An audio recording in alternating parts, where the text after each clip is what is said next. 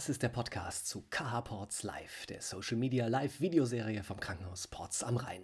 Diesmal geht es um Sportkardiologie, Training für Herzpatienten und den Aufruf, auch in Corona-Zeiten bei akuten Herzproblemen ins Krankenhaus zu gehen.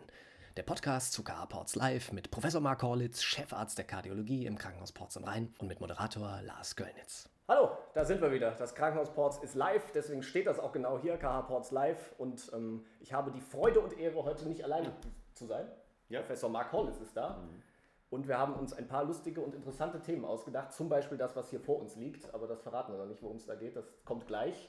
Ähm, wir wollen ja so ein bisschen über Sportkardiologie sprechen und auch darüber, welches äh, Maß an Sport man so treiben sollte als äh, Patient. Was machst du denn eigentlich, Lars?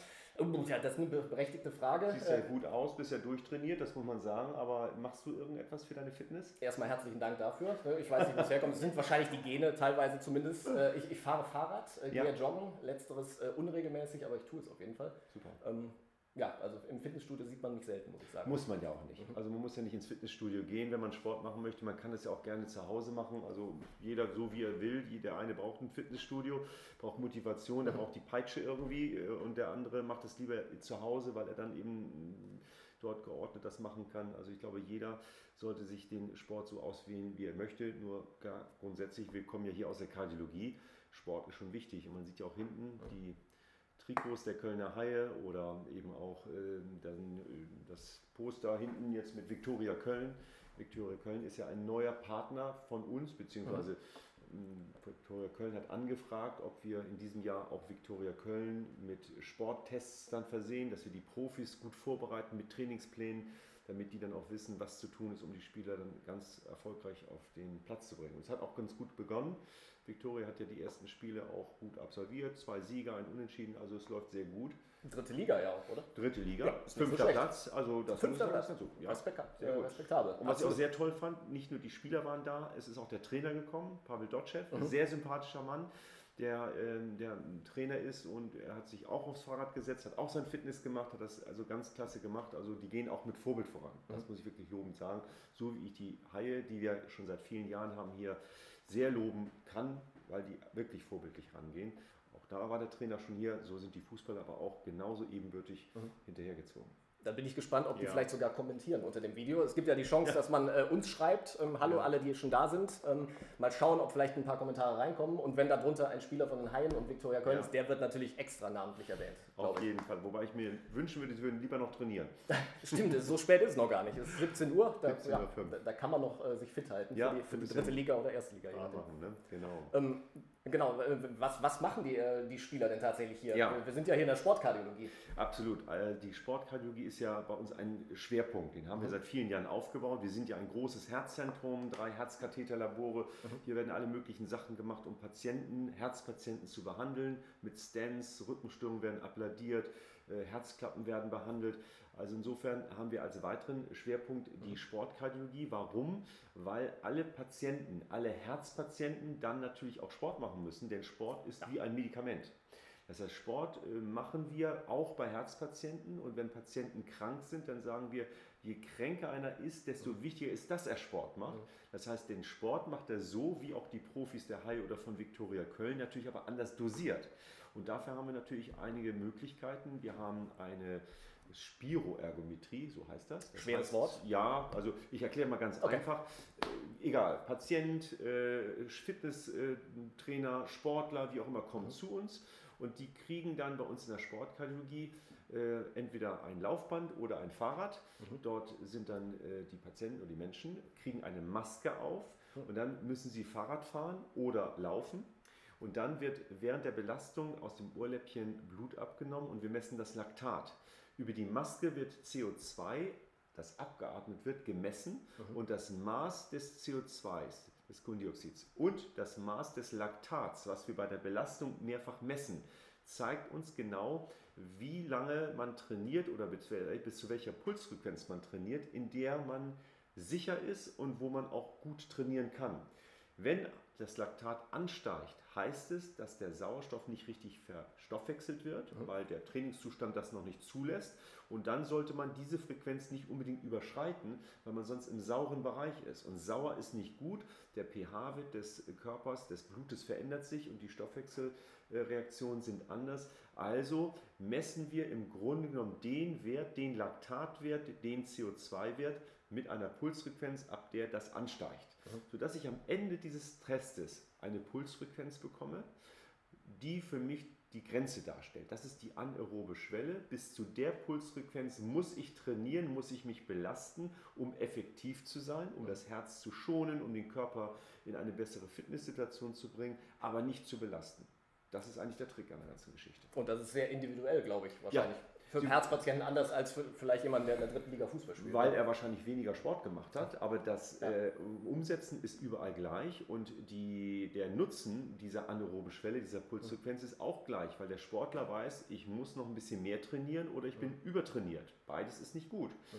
Genauso ist es aber auch beim Herzpatienten. Der muss wissen, wenn ich zu Hause bin, wo ist denn mein Puls, mit dem ich sicher bin? Denn der Herzpatient hat ja noch die Angst, dass er mit einer zu ungesunden Sportweise plötzlich vielleicht dem Herzen Schaden zufügt. Also haben wir dann die Pulsfrequenz und sagen, bis zu der Pulsfrequenz bist du immer im richtigen, sicheren Bereich. Darüber kann man auch mal gehen, so in die Spitzen nach oben, aber man sollte durchschnittlich als Pulsfrequenz dann doch schon die Pulsfrequenz messen, die wir dann ermittelt haben. Und diese Frequenzen werden dann genutzt. Und wenn man trainiert, trainiert, trainiert, kommt man einmal im Jahr wieder, weil diese Pulsfrequenzen, die anaeroben Schwellen ändern sich je nach Trainingszustand, sodass eben die Kölner Haie, die Viktoria Köln, unsere Patienten eigentlich einmal im Jahr kommen müssen, um dann immer wieder einen neuen Sportplatz zu kriegen. Mal zu überprüfen tatsächlich. Mhm. Gabi Läufen äh, sagt, äh, sagt gerade Hallo zusammen. Wir grüßen natürlich zurück. Hallo Gabi, schön, dass du da bist und auch an alle anderen. Ähm, wir haben eben schon darüber gesprochen, dass jeder äh, seinen aeroben Bereich festlegt, heißt es, glaube ich. Anaeroben. Anaeroben Bereich. Also genau. aeroben, anaeroben, das ist ja gerade die Grenze. Mhm. Das heißt, die Grenze zum sauren Bereich und da gerade an, dem, äh, an der letzten Kante, das ist so das, wo wir dann alles rauskitzeln, damit der Körper dann perfekt davon profitiert, aber das Herz nicht zu sehr äh, unter Druck gerät und belastet werden. Jetzt wird man hier, wenn man den Test macht, natürlich bestens betreut, weil ja. Mediziner da sind. Was macht man, wenn man zu Hause ist? Und Schwestern, nicht vergessen, wir haben ganz tolle Schwestern. Ja, unbedingt. Also Pfleger. Manchmal kommen Patienten wegen der Schwestern, weil die sagen, ach, zur Schwester so und so möchte ich wieder hingehen. So Mir fallen auch ein paar sehr sympathische Schwestern ein. Alle absolut, absolut. Ein Top-Team. ja. Aber wie, wie, wie, überprüft man das, wenn man Privatsport macht?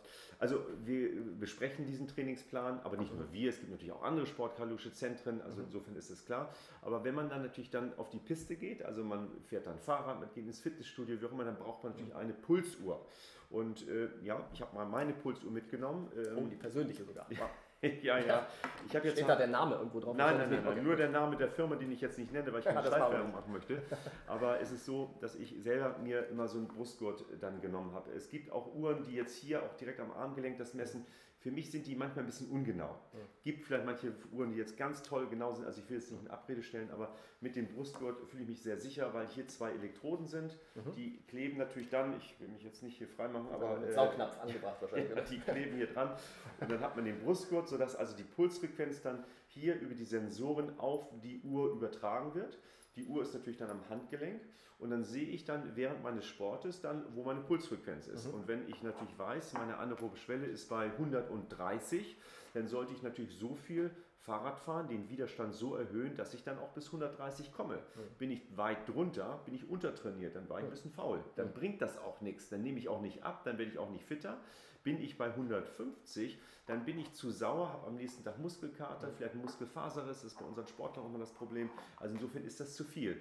Aber wenn ich dann so bei 130 mich einpendel und das entspricht ja meiner gemessenen anaeroben Schwelle, einmal gemessen im Jahr in der äh, Spirometrie, dann bin ich im besten Bereich. Also mit dieser Pulsuhr dann äh, kann man das dann messen. Die Uhr, da gibt es tausende von Features und ich habe natürlich auch einige Dinge drin, die ich im Grunde, wenn ich ehrlich bin, gar nicht brauche. Aber es ist natürlich ganz nett, man wertet das aus, man sieht, wie viel Fett man verbrannt hat, äh, wie die durchschnittliche Fre äh, Frequenz war, Kalorienverbrauch und so weiter. Aber wenn ich ehrlich bin, eine ganz normale Uhr, die braucht nicht mehr als 30, 40 Euro zu kosten, reicht mit einem Brustgurt und dann weiß man, wie die Frequenzen sind und dann gibt es keine Ausreden.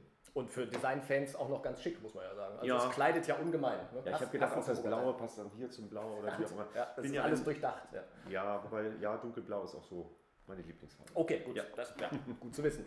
Äh, hier kommt gerade eine Frage von Gina Pohl rein, die fragt, ähm, ob sie einen äh, Herzkatheter benötigt, aber ähm, kein Kontrastmittel verträgt. Oh, das ist schwierig. Hm. Das heißt, dann würde ich in solchen Situationen, das ist natürlich eine ganz andere Frage. Ja, eben deswegen, aber, aber, wir, wir, sind ja spontan. Absolut, also ne? ja.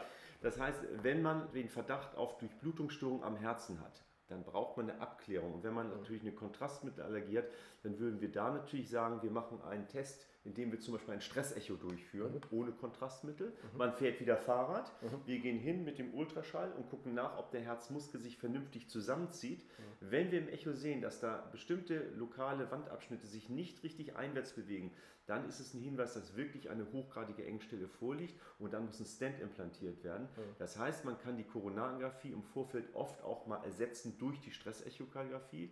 Wenn allerdings klar ist, da muss ein Stent rein, mhm. dann müssen wir uns natürlich überlegen, wie wir da vorgehen, denn beim Stent brauchen wir Kontrastmittel, aber wir haben Medikamente, die wir bei einer Allergie geben können, mhm. dass vor keine allergischen Reaktionen auftreten. Es dann gibt Wege. Antihistaminika. Cortison und dann würde man einen Weg finden, wenn dann die Indikation klar ist, dass es gemacht werden muss. Ja, das klingt, klingt ähm, hm. machbar und äh, schon mal eine gute Nachricht für Gina, würde ich sagen. ja. Fall.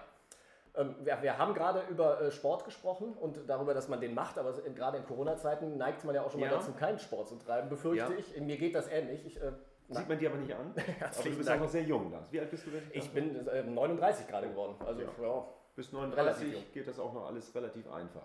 Das heißt, ab 40 muss ich mich auf äh, extrem Verfall einstellen? Nein, aber du musst mehr tun.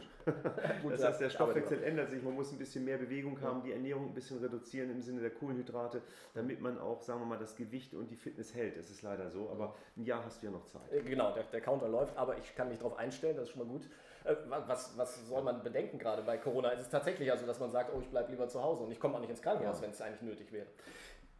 Zwei Fragen. Sehr, sehr gute Frage, absolut. Und zwar ist es so, ich sehe ja nun und habe hier jeden Tag auch Sprechstunde und ich sehe, dass meine Patienten zum Teil sehr, sehr diszipliniert sind. Aber es sind auch ein paar dabei, wenn ich merke, naja, die waren in der Corona-Zeit dann doch ein bisschen mehr zu Hause, ein bisschen mehr gegessen, dann ein bisschen Homeoffice, dann isst man vielleicht ein Mittagessen mehr und dann macht man weniger Sport, man hat vielleicht Angst draußen sich zu bewegen und all diese ganze äh, Problematik, die ja auch gerade in den Köpfen im März, April war.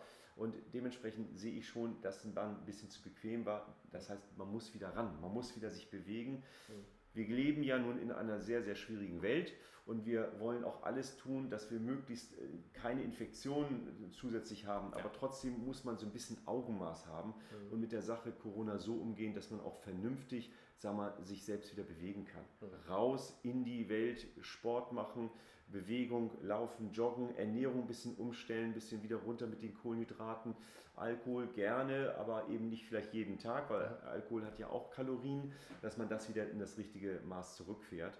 Und das Zweite, was mir so sehr am Herzen liegt, das hat jetzt nicht direkt was damit zu tun, aber wer zu Hause ist, wer Herzpatient ist, wer Beschwerden hat, bitte kommen. Keine Angst vor der Praxis, keine Angst vor dem Krankenhaus. Es ist hier alles wirklich sicher.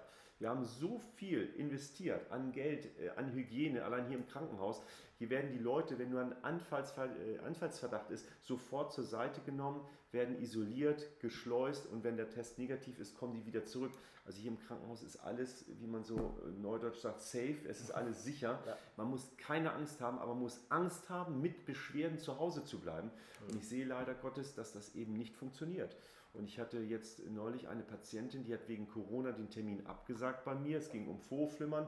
Und ähm, dann ist sie ein paar Wochen später jetzt doch zu mir gekommen und hat einen Schlaganfall bekommen. Wäre sie vor ein paar Wochen gekommen wäre, ganz klar hätte ich gesagt, sie brauchen einen Blutverdünner, den hätte sie genommen, es wäre nicht dazu gekommen. Ja. Oder jetzt äh, neulich auch ein Patient, der ist dann nicht mehr zu uns gekommen, äh, weil er dann äh, am Wochenende verstorben ist mit einer koronaren Engstelle die wir eigentlich hier behandeln sollten. Aber die Angst in den Köpfen, die völlig irrational dem Krankenhaus gegenüber ist, die führt manchmal dazu, dass man sich nicht traut zu kommen. Und dieses Verhalten ist nicht nur falsch, es ist sogar zum Teil tödlich.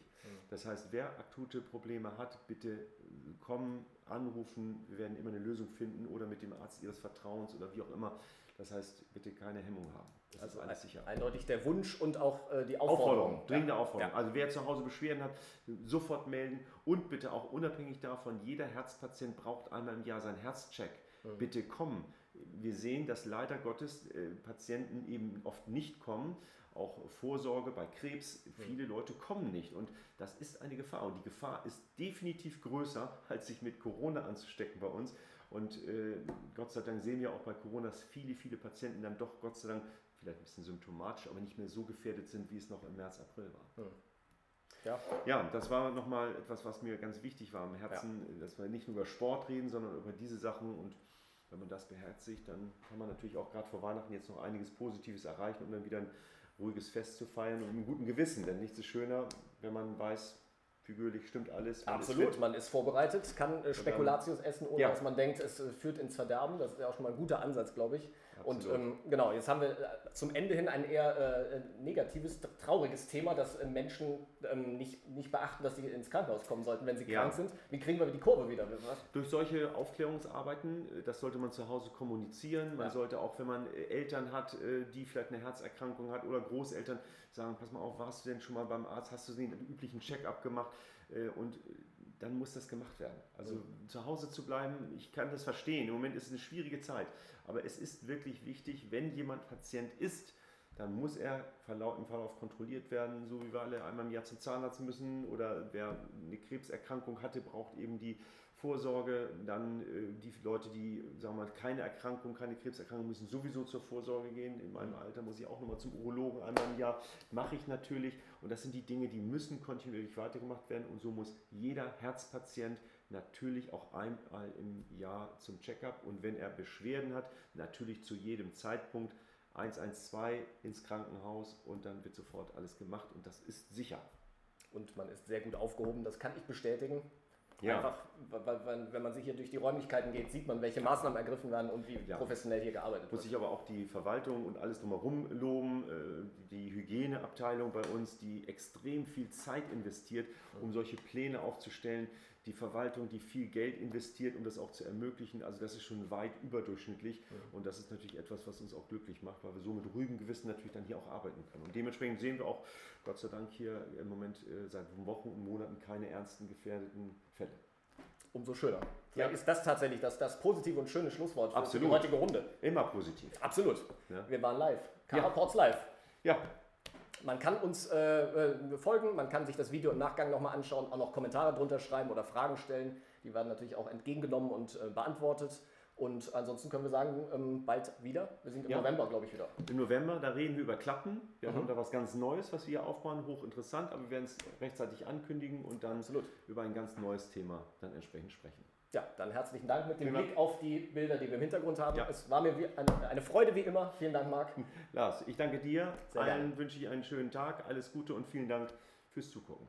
Tschüss. Tschüss. Das war der Podcast zu KH Ports Live, der Social Media Live-Videoserie vom Krankenhaus Ports am Rhein. Regelmäßig zu finden bei Facebook.